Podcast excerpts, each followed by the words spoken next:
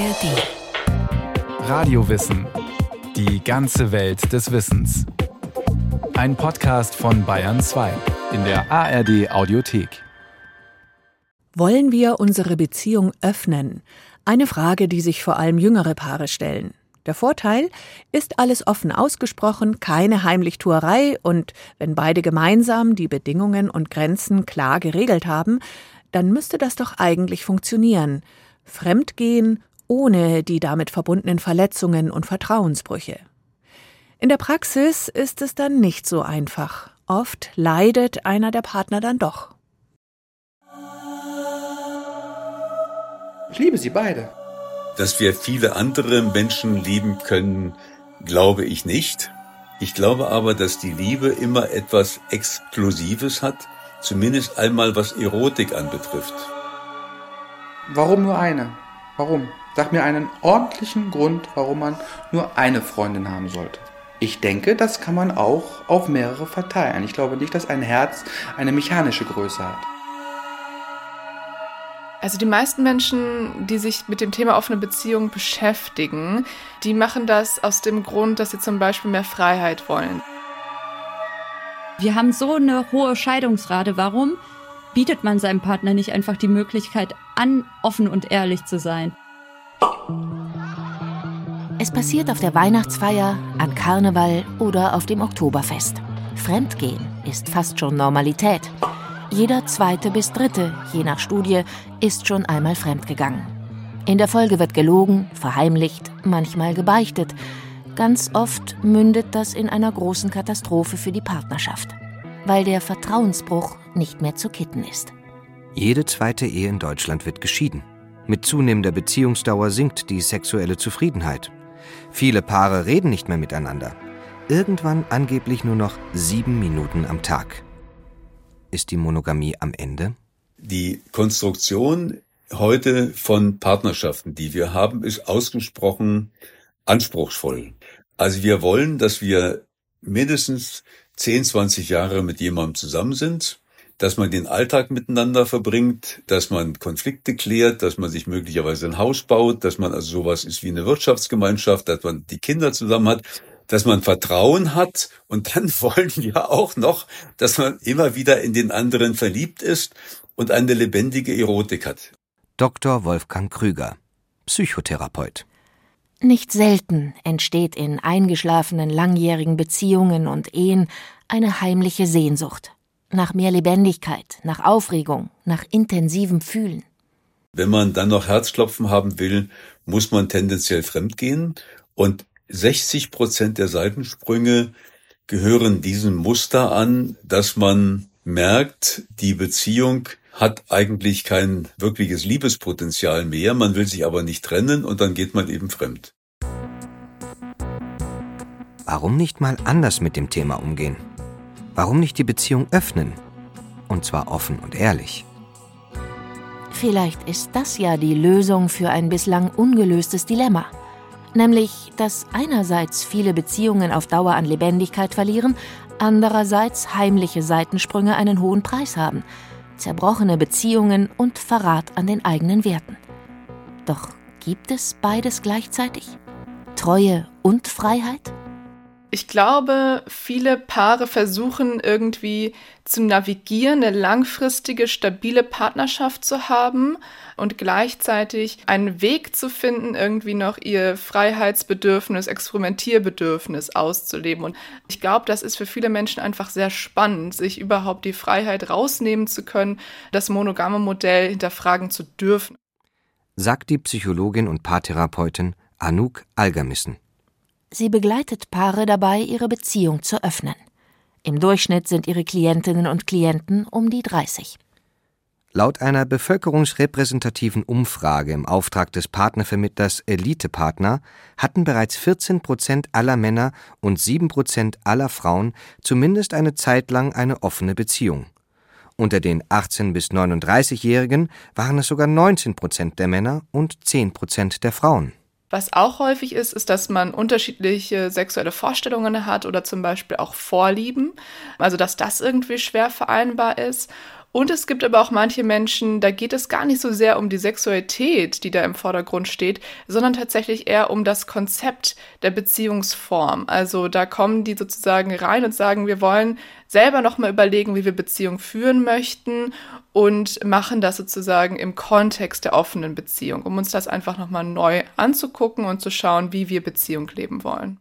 Die neuen Beziehungsmodelle jenseits der klassischen Monogamie werden gern in Lifestyle-Magazinen als Zeitgeistphänomen präsentiert, offen, unkonventionell, experimentell, sodass sich jeder, der treu lebt, fragt: Habe ich irgendwas verpasst? Bin ich vielleicht einfach zu spießig? Eine Frau lebt mit zwei Männern, ein Mann mit vier Frauen. Mal lieben sich die Männer und Frauen auch untereinander, mal nicht. Erleben wir gerade eine Beziehungsmodellrevolution? Monogamie ist nicht das eine natürliche Modell, nach dem wir alle leben müssen. Es war sozusagen mal eine schlaue Idee der menschlichen Kultur, sich darauf festzulegen. Aber natürlich, so wie unsere Sexualität entstanden ist, ist wahrscheinlich eher eine serielle Monogamie, die wir heute auch leben, oder sogar polygame Formen des Zusammenlebens. Friedemann Karik Wissenschaftsjournalist und Autor des Buchs Wie wir lieben. Er hat viele Paare zur Treue, zur Ehrlichkeit und zum Miteinander befragt und Studien und Berichte ausgewertet von Biologen, von Evolutionspsychologen, Genetikern, Soziologen, Anthropologen und Sexualwissenschaftlern. Es gibt so viele Liebesmodelle, wie es Menschen gibt. Es lohnt sich für jeden Einzelnen nach dem für ihn passenden Leben und Lieben zu suchen jenseits der Monogamie und jenseits einer Kultur, die uns heute immer noch vorschreiben will, dass eins plus eins genau das Richtige ist. Religiöse und gesellschaftliche Normen bröckeln schon länger. Das lässt mehr Raum für individuelles Experimentieren, mehr innere Freiheit. So scheint es, als befänden wir uns gerade in einem Selbstbedienungsladen der unterschiedlichen Beziehungsmodelle. Monogam, Polyamor, offen, heimliche Affäre, Freundschaft plus, um nur einige zu nennen – jeder und jede kann ins Regal greifen und sich das passende Modell heraussuchen. Ist es wirklich so einfach? Aus der therapeutischen Haltung betrachtet, glaube ich, dass es sehr wichtig ist, dass wir uns bewusst machen, dass die anderen Beziehungsformen, wie beispielsweise Polyamorie oder Polygamie oder offene Beziehungsmodelle, dass die nicht unbedingt weniger Reife und weniger Selbstreflexion von uns erfordern als die herkömmlichen Beziehungsmodelle, sondern im Gegenteil eher mehr. Verena König, Traumatherapeutin. Es geht ja im Grunde bei Beziehungen immer um tiefe Bindung. Es geht darum, dass sich zwei Menschen, zwei Herzen, zwei Körper, zwei Nervensysteme begegnen und verbinden. Zwei oder mehrere. Christian und ich waren in einer offenen Beziehung ganz am Anfang. Ich habe es ihm vorgeschlagen, weil er hatte mir gesagt, er hatte vor mir nur eine Beziehung und da ist bei mir tatsächlich auch so ein bisschen so der Gedanke gekommen, oh Gott, wenn das jetzt für immer ist, wird er sich fühlen, äh, dass er was verpasst hat in seinem Leben. Und da hatte ich tatsächlich so ein bisschen das Gefühl, ich möchte ihm das anbieten, wenn das von beiden Seiten dann okay ist. Warum nicht? Nicole, Fabian und Christian leben eine polyamore Beziehung. Das heißt, eine feste Liebesbeziehung mit mehr als zwei Menschen. Bei den dreien heißt das konkret, Nicole hat sowohl mit Fabian als auch mit Christian eine innige Beziehung, körperlich wie seelisch. Christian ist ihr Ehemann und Fabian ihr zweiter Partner. Die beiden Männer haben jedoch keinen Sex miteinander, erklärt Fabian wir haben das mal so ein bisschen hinterfragt und sind drauf gekommen, dass wir uns halt so ein bisschen auf eine asexuelle Art und Weise lieben. Ja? Also wir sind auch in einer vollen Beziehung miteinander und das ist halt auch der Punkt, den viele übersehen. Viele denken sich, aha, Sex ist gleich Beziehung. Aha, Nicole hat zwei Beziehungen, Christian und Fabian jeweils nur eine Beziehung. Das heißt, Nicole hat mehr vom Leben, Christian und Fabi haben weniger. Und das ist halt bei uns nicht der Fall. Vor allem, weil wir halt auch ja eine Triade sind. Christian und Nicole führten schon immer eine offene Beziehung. Das heißt, jeder durfte fremdgehen.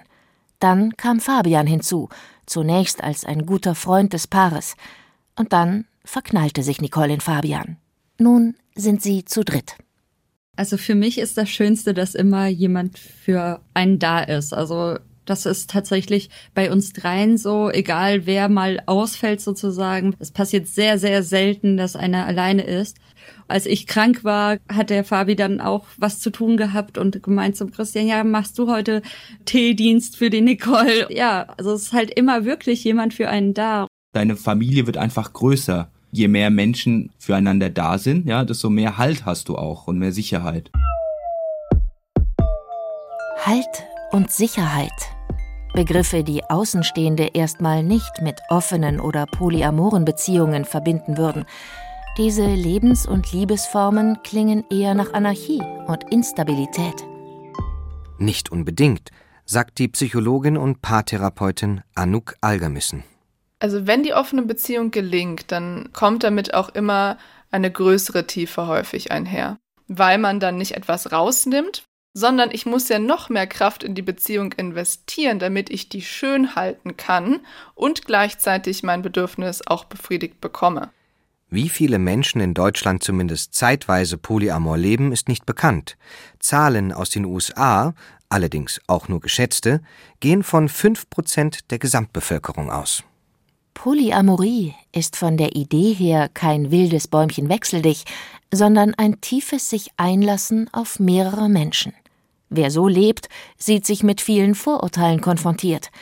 Die gehen von kann nicht klappen über ist sowieso der Anfang vom Ende bis hin zu ich würde umkommen vor Eifersucht. Am Anfang war schon etwas Eifersucht da, aber es hat sich eigentlich ziemlich schnell gelöst, weil wir uns sowieso schon vorher sehr gut kannten. Wir waren schon Freunde vorher. Und dadurch, dass wir auch viel, viel geredet haben am Anfang, um vieles abzusprechen und zu klären, ist die Eifersucht eigentlich ziemlich schnell wieder verschwunden. Ich glaube, am Anfang haben beide so ein bisschen äh, Eifersucht gespürt. Also das habe ich auch gemerkt. Wir hatten auch darüber gesprochen. Das ist ja auch ein normales Gefühl, was dazugehört. Aber mit einer Zeit verliert man ja auch die Eifersucht, weil man kennt diese Situation. einfach reden und schon schwindet die Eifersucht? Psychologin Anouk Algermissen macht oft andere Erfahrungen. Menschenoffene Beziehungen sind ebenfalls eifersüchtig, verlustängstlich, haben Unsicherheiten und denen tut das ebenfalls weh. Also es ist keine andere Gattung von Mensch. Aber die Menschen in offenen Beziehungen, die das aushalten, wollen das ja. Also es gibt ja irgendwie für sie einen Nutzen, einen Vorteil. Vielleicht ist es für sie auch aufregend davon zu hören. Dann gibt es vielleicht die Möglichkeit, dass es weh tut, dass es nicht so einfach ist zu hören, aber irgendwo hat es auch was Aufregendes, was Kribbelndes. Damit das Ganze überhaupt eine Chance hat, sollten Paare feste Regeln vereinbaren, so die Psychologin. Also wie möchte ich informiert werden über Außentreffen zum Beispiel?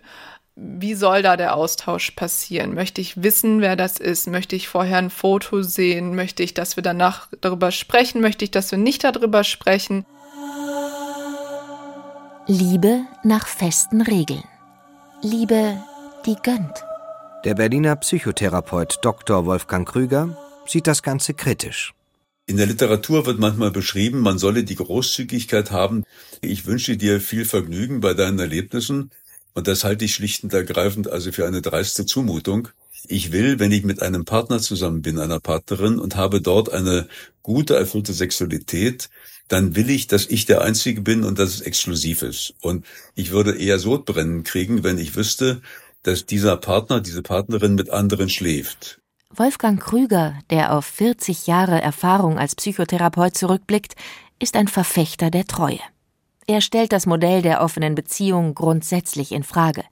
Denn, so seine Meinung, es verkenne die Komplexität der menschlichen Seele und das filigrane Wechselspiel zwischen Körper und Seele.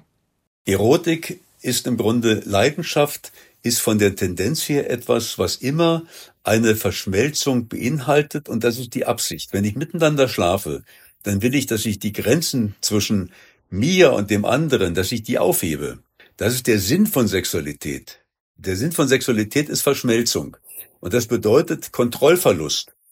Man tut immer so, als wäre die Sexualität, ja, als wären das einfach Liegestütze, die im Grunde Spaß machen. Aber Sexualität ist ein hochemotionaler, sinnlicher Prozess, wo viel passieren kann.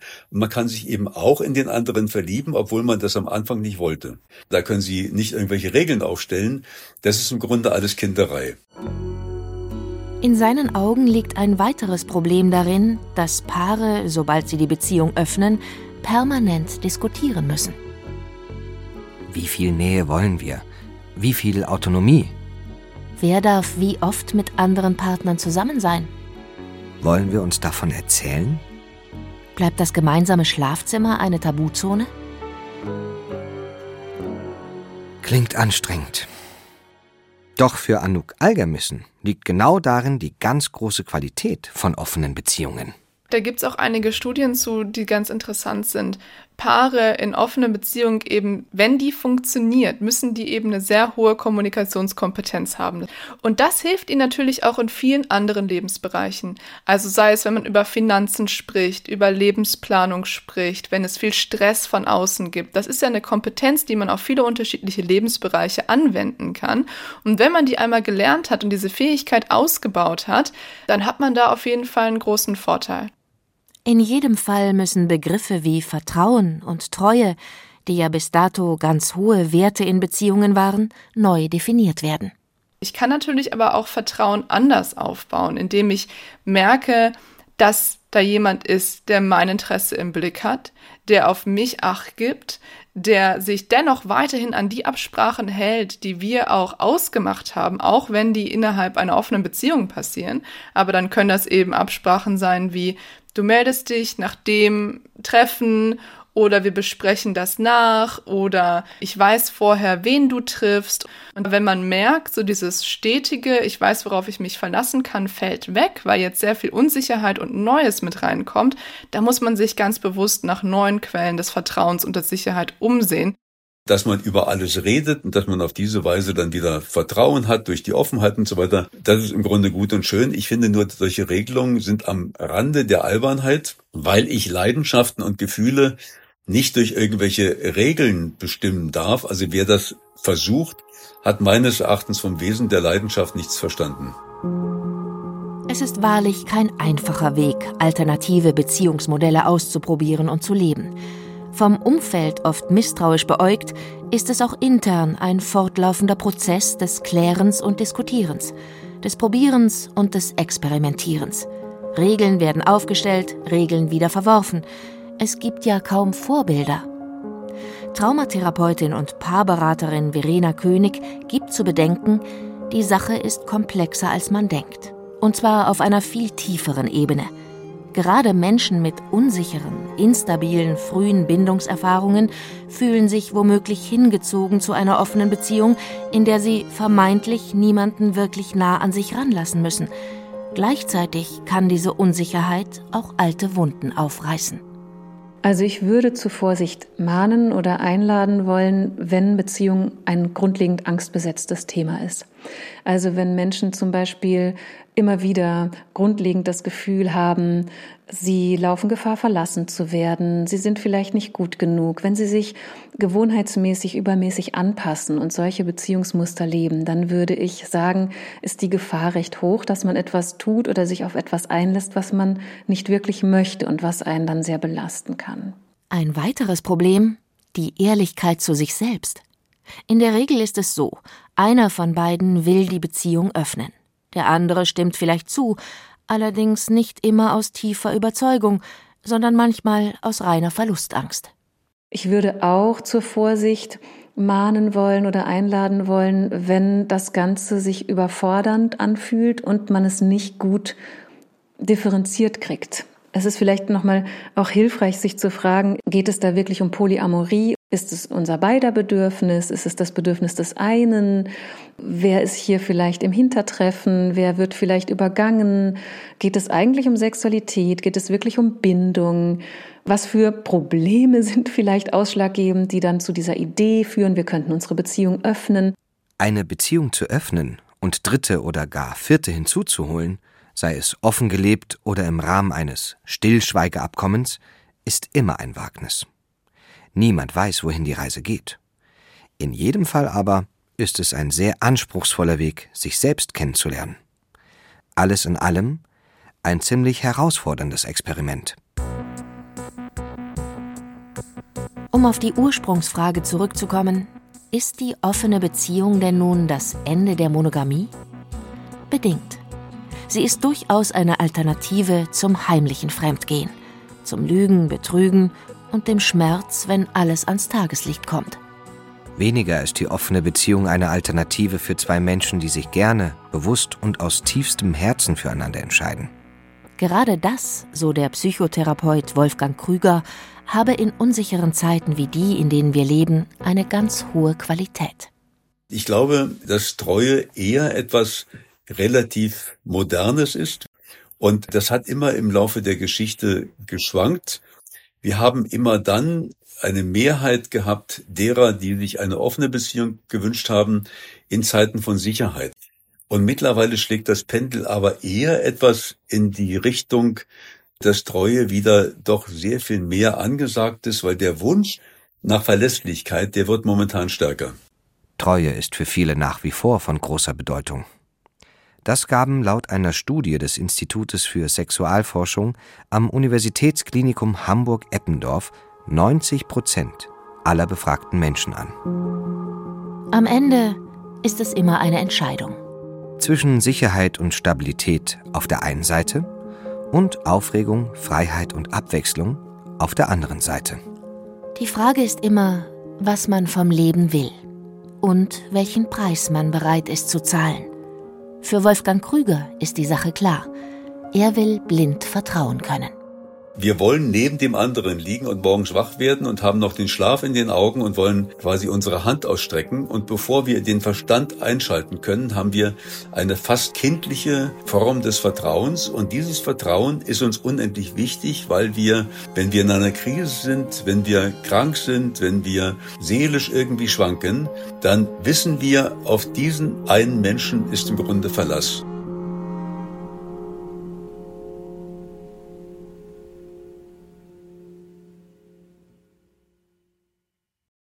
Und danach sehnen sich vermutlich alle, dass man sich auf den Partner, die Partnerin blind verlassen kann und sich sicher fühlt in Beziehungen. Und gleichzeitig ist da halt auch der Reiz des Neuen. Es gibt übrigens von Radio Wissen einen eigenen Psychologie-Podcast, in dem es genau um solche Themen geht. Um Geheimnisse, Freundschaft oder auch um gutes Streiten. Zu finden unter Wie wir ticken in der ARD Audiothek und überall dort, wo es sonst Podcasts gibt. Kind oder kein Kind? Das ist hier die Frage. Ich bin Verena, 39, Journalistin und ich will kein Kind. Hm, eigentlich. Denn irgendwie kann ich das Thema nicht einfach abhaken und denken, easy, dann kriege ich eben keins. Dafür ist die Entscheidung zu groß. In meinem Kopf spukt immer wieder die Frage, mache ich einen riesigen Fehler, wenn ich kein Kind bekomme? Um diese und noch viele weitere Fragen zum Thema Kinderwunsch zu beantworten, habe ich mit Müttern, Kinderlosen und zig Expertinnen gesprochen. Alle Erkenntnisse und auch meine persönliche Entscheidung gibt's im Podcast Kein Kinderwunsch. Jetzt anhören der ARD Audiothek und überall, wo es Podcasts gibt.